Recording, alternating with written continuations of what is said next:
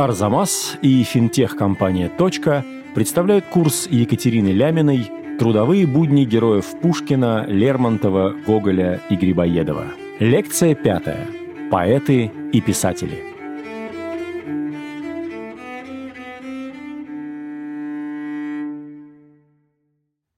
Чарский был один из коренных жителей Петербурга.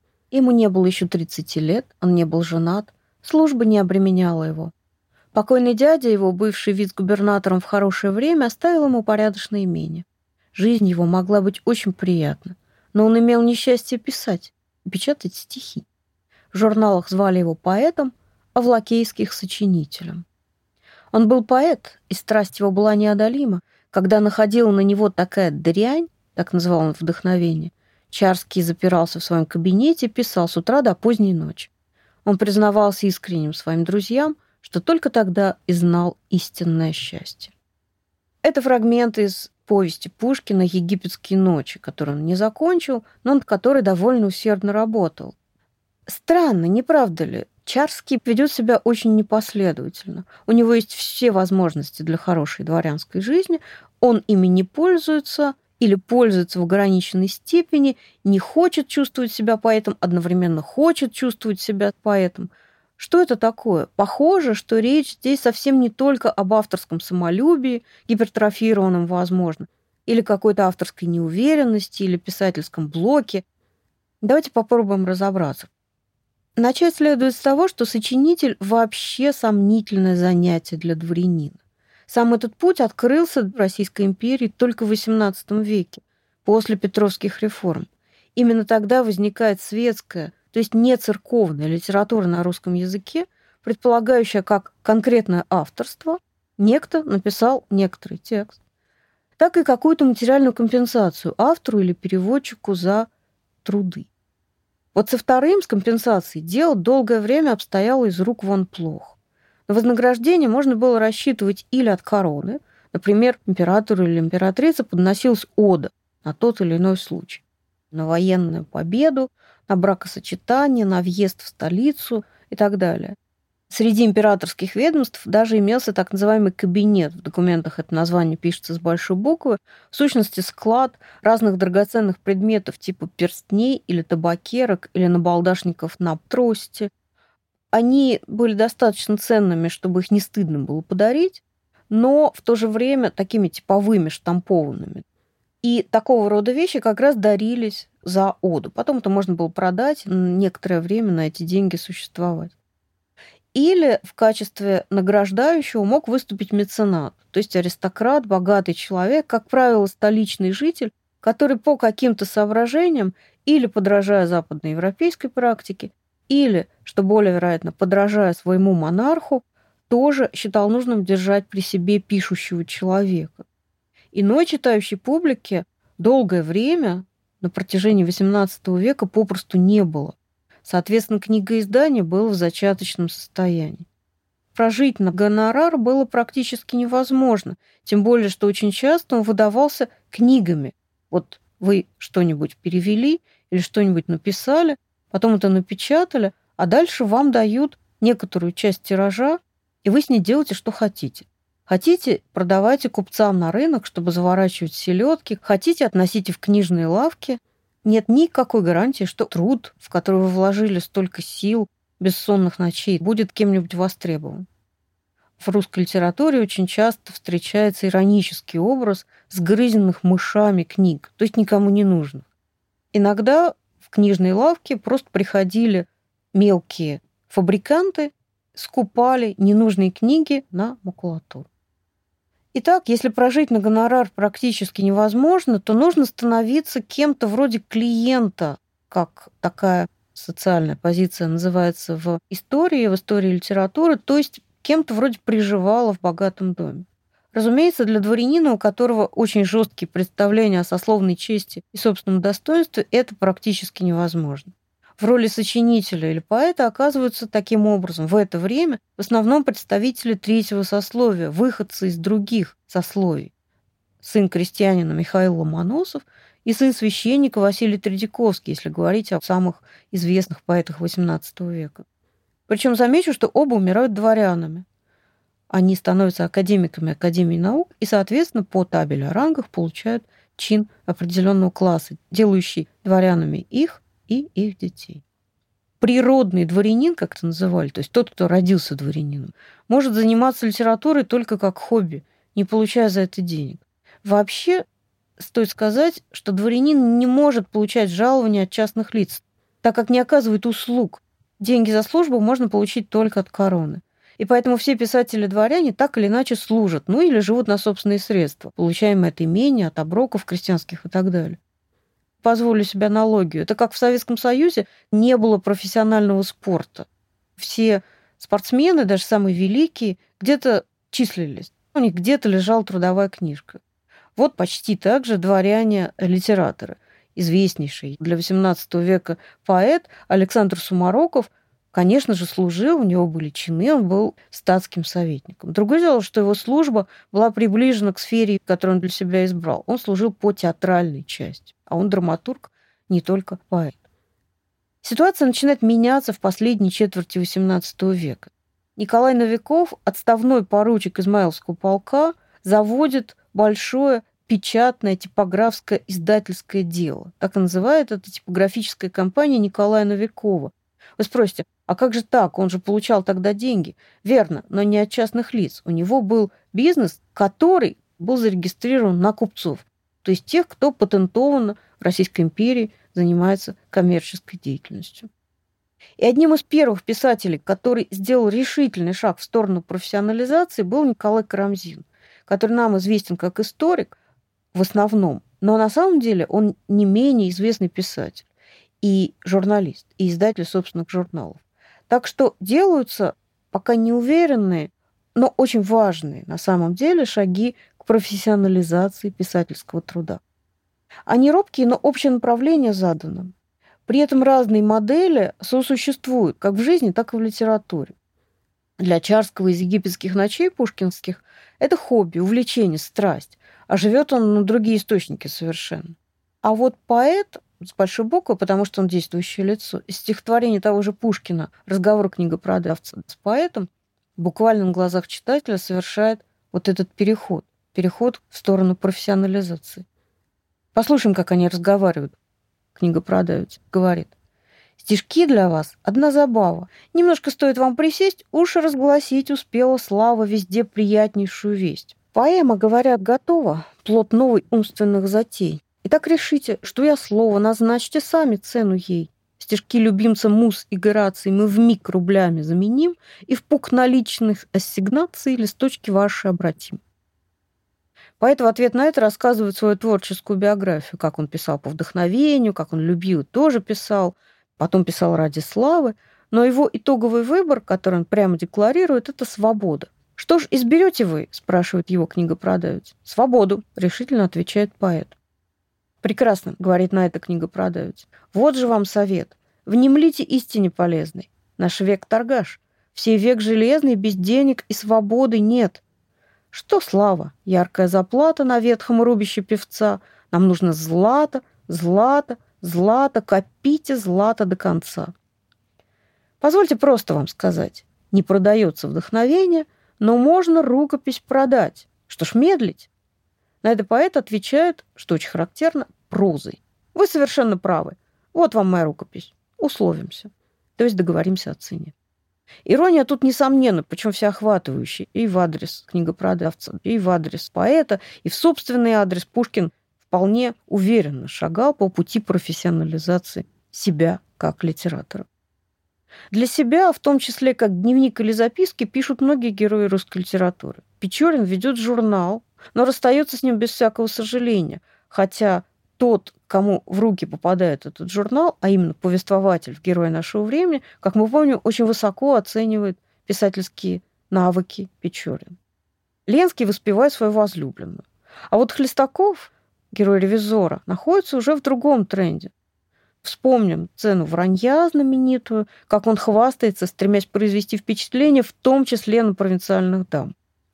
Литература занимает ключевое место в его авторепрезентации, в том, как он себя подает. Литераторов часто вижу, говорит Хлестаков, с Пушкиным на дружеской ноге. Бывало, часто говорю ему, ну что, брат Пушкин, Да так, брат, отвечает, бывало. Ну так как-то все. Большой оригинал. Одна из дам спрашивает, так вы и пишете. Как это должно быть приятно сочинителю? Вы верно и в журналы помещаете? Да, и в журналы помещаю. Моих, впрочем, много есть сочинений. Дальше Хлестаков замечательным образом называет оперы. «Женитьба Фигаро», «Роберт Дьявол», «Норма». Это действительно хиты оперной сцены, а вовсе не литературные сочинения. Уж название даже не помню. И все случаем. Я не хотел писать, но театральная дирекция говорит, пожалуйста, братец, напиши что-нибудь. Думаю себе, пожалуй, изволь, братец. И тут же в один вечер, кажется, все он писал, всех изумил. Все, что было под именем барона Брамбеуса, фрегат «Надежды» и московский телеграф, все это я написал. Заметим, что Хлестаков, конечно же, сыплет достаточно хаотично, но, тем не менее, он упоминает ключевые фигуры. Барон Брамбеус – это Осип Сенковский, писавший под этим псевдонимом очень бойкие повести, пользовавшиеся большим читательским успехом. «Фрегат Надежда» – это пораженный в правах участник восстания 14 декабря Александр Бестужев, печатающийся под псевдонимом Марлинский. И, наконец, «Московский телеграф» – это вовсе, конечно же, не произведение, а журнал. Но Хлестаков все валит в одну кучу, потому что говорит без какого-то ни было смысла. И, тем не менее, да, некоторые паттерны вот этой меняющейся литературной реальности он ухватывает. «Скажите, — спрашивает одна из дам, — так это вы были Брамбеус? Как же? Я им всем поправляю статьи. Мне Смердин дает за это 40 тысяч». «Так верный Юрий Милославский ваше сочинение?» «Да, это мое сочинение». Я сейчас догадалась. «А маменька, там написано, — говорит дочка, — что это господин Загоскин сочинение». Ну вот, я и знал, что даже здесь будешь спорить. Да, это правда, это точно Загоскина, оправдывается Хлестаков. А есть другой Юрий Милославский, гениально уходит из положения, да? Так это уж мой. Ну, это верно, я ваш читал. Как хорошо написано. В потоке вранья Хлестакова перечислены разные модели функционирования литератора. Драматургия, журнальная деятельность, билетристика. И как бы в скобках мелькает очень важная штука, а именно те самые 40 тысяч, которые якобы Хлестакову дает Смердин. Эти 40 тысяч на самом деле это реальная сумма, полученная реальным человеком в реальной сделке. Это гонорар, который разово, заметьте, получил Иван Андреевич Крылов от того самого Александра Смердина за право в течение 10 лет напечатать 40 тысяч экземпляров басен Крылова. В литературном сообществе это произвело эффект разорвавшейся бомбы. Вообще то, как Крылов построил свои доходы и как он в итоге скопил себе довольно приличное состояние, заслуживает отдельного рассказа. Скажу только, что умер он достаточно обеспеченным человеком, в том числе и прежде всего за счет совмещения двух видов дохода. Как, собственно, литературного, это гонорары за его басни, за право издавать эти басни, так и вспомоществования от короны когда Крылов увольнялся из публичной библиотеки, где он служил библиотекарем в течение почти 40 лет, ему был пожалован эксклюзивный пенсион. Его жалование плюс еще разные выплаты. В итоге набегала кругленькая сумма. Но Николай I, лично утверждавший эту сумму, написал карандашиком на полях подготовленного указа об отставке Крылова не в пример другим. Разумеется, такого рода вещи, как вот этот неслыханный баснословный гонорар в 40 тысяч, сказывались на престиже литературы. И Смердин, уже упомянутый издатель, с очень широким размахом, издававший журнал, вот эту самую библиотеку для чтения, где печатался, в частности, барон Брамбеус, много сделал именно для того, чтобы журналистика, писательство, поэзия, сочинительство стало легитимным видом деятельности и даже престижным. Отсюда возникает, конечно, как явление довольно знакомая нам вещь, а именно маркетинг. Возникают журнальные и газетные битвы не только за то, кто в большей или меньшей степени прав в литературном отношении, какое направление лучше, нужно ли изображать реалистично или нужно уходить в романтизм, но и битва за внимание читателя. Об этом знаменитая басня Крылова «Кукушка и петух». Ее сюжет очень простой. Эти прекрасные птицы хвалят друг друга. Как милый петушок поешь ты громко, важно. А ты, кукушечка, мой свет, так тянешь плавно и протяжно. Во всем лесу у нас такой певицы нет. Тебя, мой куманек, век слушать я готова, а ты, красавица, божусь, лишь только замолчишь, то жду я не дождусь, чтобы начала ты снова. Спасибо, кум, зато по совести моей поешь ты лучше райской птички, на всех ссылаюсь в этом я. Тут воробей, случаясь, примолвил им, «Друзья, хоть вы охрипнете, хваля друг дружку, все ваша музыка плоха. За что же, не боясь греха, кукушка хвалит петуха? За то, что хвалит он кукушку». Крылов человек очень осторожный, написав эту басню, напечатал ее отнюдь не сразу, потому что она прямо целит на известную пару петербургских литераторов и одновременно журналистов Николая Греча и Фадея Булгарина, издателя знаменитой и единственной в Российской империи частной газеты под названием «Северная пчела». Действительно, в газете они расточали иногда весьма откровенные, весьма, может быть, даже неумеренные похвалы литературным сочинениям друг друга. И Крылов не приминул над этим поиздеваться. А один из его современников нарисовал картинку к этой басне, где с головами кукушки и петуха представлены очень узнаваемый толстенький булгарин и всегда носивший очки греч. И все-таки Хлестаков мелкий чиновник, питающий, впрочем, некоторые амбиции. Эти амбиции очень интересно развернуты в «Бедных людях» Достоевского, опубликованных в 1846 году, тексте уже как бы предвещающем иную эпоху. Это эпистолярный роман, то есть роман в форме писем, которыми обмениваются молодая дворянка Варенька Доброселова, ее отдаленный родственник, тоже дворянин, но очень захудалый, чиновник Макар Девушкин. Он беден, но его раздражает, когда бедность портретируется в литературе. Он принимает это на свой счет.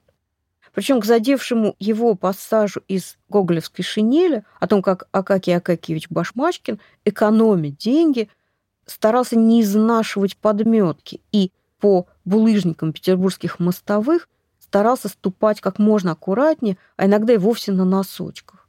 Вот к этому задевшему его пассажу Девушкин возвращается несколько раз, и все с негодованием.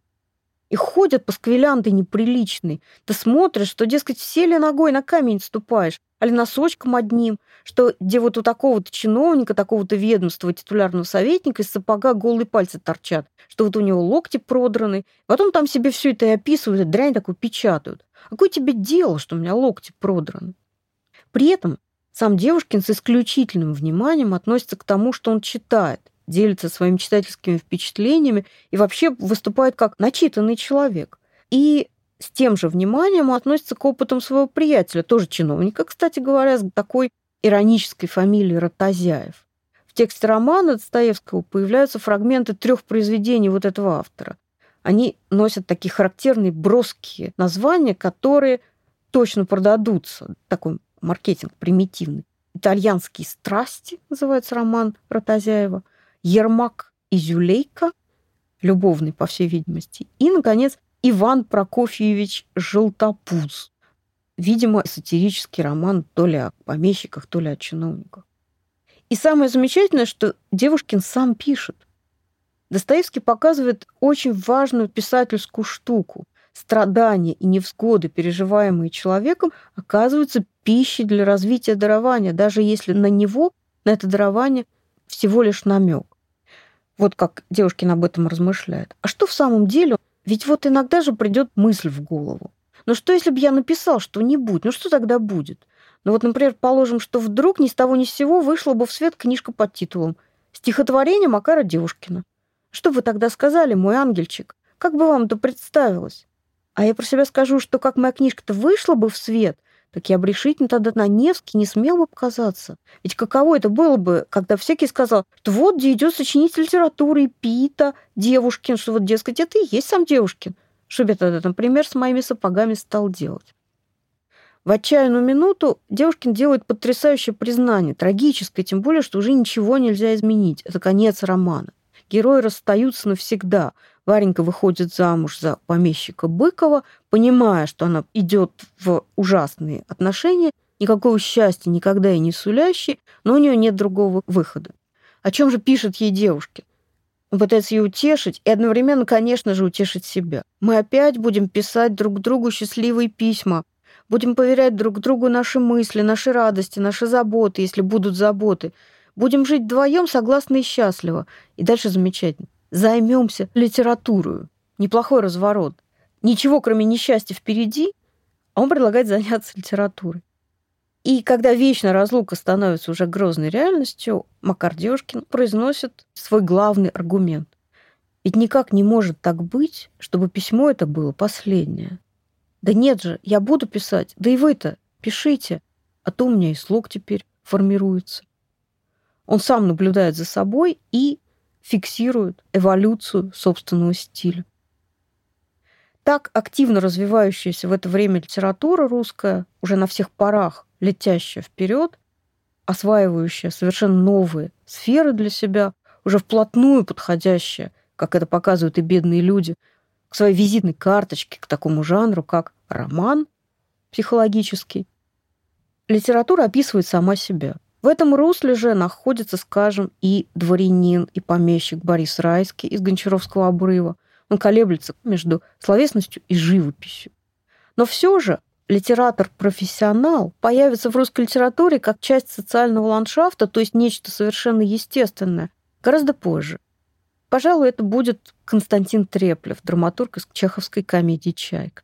А за ним пойдут многие-многие. Федор Годунов-Чердынцев из Набоковского дара, поэт-халтурщик Никифор Ляпис из романа Ильфа Петрова «12 стульев», писавший стихи о Гавриле. И, наконец, мастер Булгаков, автор романа «Мастер Маргарита», не называет своего героя ни по имени, ни по фамилии, но он совершенно несомненно писатель. В следующей лекции о том, почему творчество считалось неблагородным занятием. Курс подготовлен совместно с финтех-компанией «Точка». Если вы хотите создавать и поддерживать сервисы для предпринимателей, смотрите вакансии на сайте «Точки» в разделе «Работа» по адресу .com/hr.